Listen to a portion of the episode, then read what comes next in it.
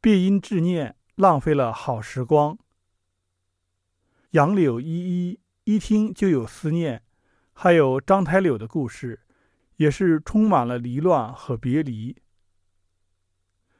这阵子似乎有些干燥，地里的土都开裂了，但看天气，过几天会润一下。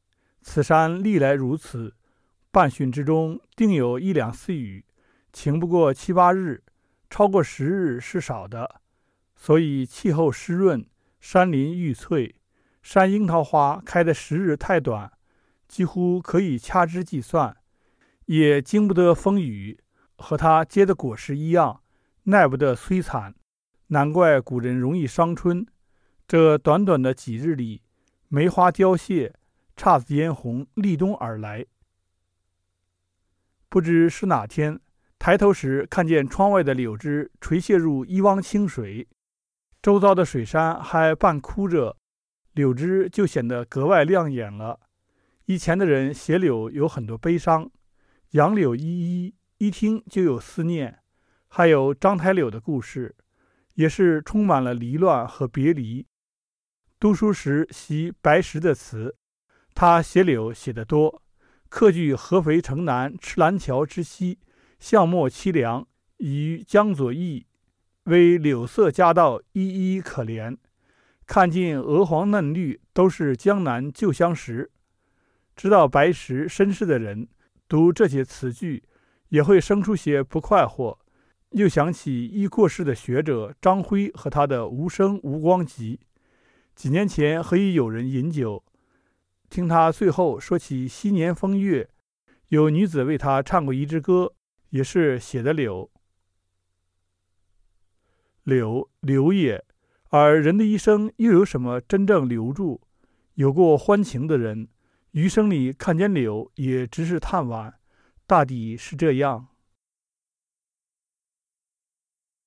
费明写史家庄时，特意用了一章说：“打杨柳，时微清明，傍晚时分，庄子里的人在折柳，拿回去挂在门上，孩子们还要扎柳球，戏珠姑娘就隐在柳荫下。”费明写柳是有清气的，但藏着许多人世的眷恋。这眷恋他自己也道不清楚，是以只勾了个图案。低垂的柳枝下有仙子模样的少女。经文里也常说柳枝，这柳不是凡间的柳。雨中甘露时常洒，手内杨柳不计秋。说的是太乙救苦天尊慈悲度世，甘露之水责备众生。仙家手中枯骨也可更生。原本是不假外物的，因要显化给世人看，就捻了莲花、柳枝。俗子看了，或以为那花枝有什么威灵，谓之过眼虚空，都是无凭的物件儿。春月里喜欢的还有梨花，在乡下的山坡上看过成片雪白的梨花，以后的岁月里，如何也忘不掉。似乎那也成为幼时的底色，无染著，字清洁。秋祖有一阙《无俗念》，写的正是梨花。开头有一句“寒食梨花时节”，这里可看出开花的时间。鬼诗里写：“荒村无人坐寒食，宾宫空对唐梨花”，也是差不多的时候。但这两年天气都偏暖和，花信提前了。昨天和友人山中赏花，山樱桃花更多些，梨花稀少。梅花和山樱桃花开时几乎都是没有叶子的，树枝上缀满了花朵。梨花则不同，叶子如柳般细嫩，枝条也是修长的，花开的并不饱满，更松散些。那些树常隐匿在山林深处，树干不见得很粗壮，但年生久远。枝芽伸得长，人从花下过，可看见地下薄薄的花瓣。山斋过后，在林间散步，地面上落满了花瓣，上有余香。